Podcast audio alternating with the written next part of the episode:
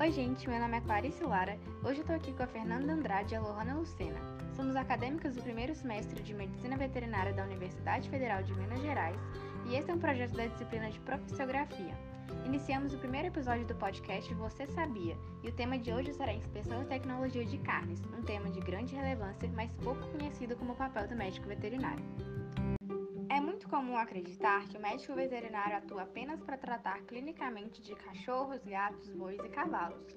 O que muitos não sabem é que o alimento que está presente em sua mesa todos os dias vem de todo um processo mediado por médicos veterinários e a sua atuação na inspeção de carnes para o consumo humano é de extrema importância para evitar doenças infecto-contagiosas, tanto em animais quanto em humanos. Primeiramente, a Lohana vai falar um pouco sobre a trajetória da carne para que ela chegue aos consumidores.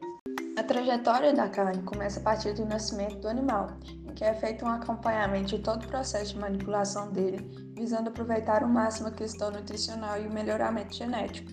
Em seguida, é feito um manejo sanitário de vacinação, para o controle de doenças e uma assistência médica veterinária adequada, para garantir que seja enviado um animal saudável e com peso adequado para o frigorífico.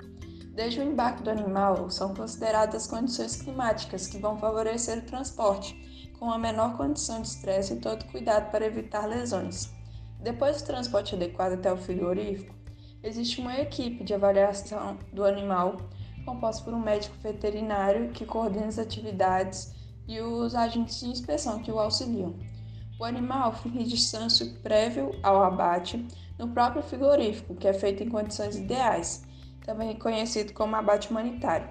Logo em seguida, as carcaças entram em um processo de resfriamento no dia seguinte, as carnes são retiradas e começa o trabalho de aplicação da tecnologia da carne, que transforma essas carnes em produtos processados, como presunto, salame, salsichas e, por fim, entram os aditivos. Fernanda, você poderia fazer um resumo do papel do médico veterinário em todo esse processo? Nossa atuação vem desde a base do processo, já que para ter um produto de qualidade é necessário que seja garantida uma matéria-prima de qualidade também. As matérias-primas com resíduos de medicamentos ou com microrganismos tóxicos ao ser humano podem ser prejudiciais ao produto final, ou seja, uma matéria-prima ruim gera um produto ruim. Nesse cenário, o médico veterinário se situa como consumidor, além de atuar na inspeção de animais que são abatidos no abatedouro, né, avaliando se a carne do animal está apta para o consumo, se o animal precisa passar por algum procedimento antes de ser abatido e atua na fiscalização dos produtos que já estão no varejo disponíveis para consumo final. Pode atuar também como responsável técnico, fiscal municipal, estadual ou federal, fazer exames dos animais e cabe ainda ao veterinário denunciar às autoridades competentes qualquer forma de agressão aos animais e ao meio ambiente, prevenir e evitar atos de crueldade, abuso e maus tratos aos animais durante toda essa cadeia de produção. Diante desse processo, a gestão de qualidade visa uma melhoria contínua do produto, avalia a satisfação do consumidor após o consumo e o resultado da sua opinião que fará com que as mudanças sejam realizadas. A gestão de recursos, tanto financeiros, humanos e tecnológicos, são utilizados para fornecer à produção os insumos que vão sustentar os anseios do consumidor para um produto de qualidade, e essa qualidade vem de uma dinâmica da relação da cadeia de produção do consumidor e do Estado em si.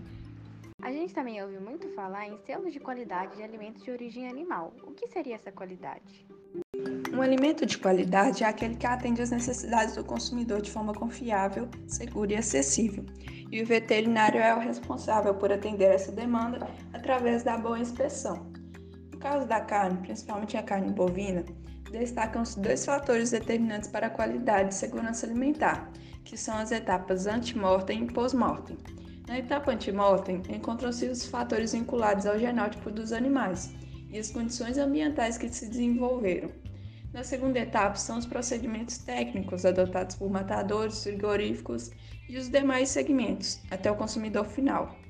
E é de grande importância para o consumidor saber na hora de comprar e consumir os alimentos de origem animal que os produtos são inspecionados devem apresentar o selo de inspeção federal, CIF, inspeção estadual, CI ou inspeção municipal, SIM. Muito obrigada a você, nosso ouvinte. Esperamos que tenham gostado. Esse podcast foi desenvolvido com o apoio da Escola de Veterinária da UFMG. Até a próxima!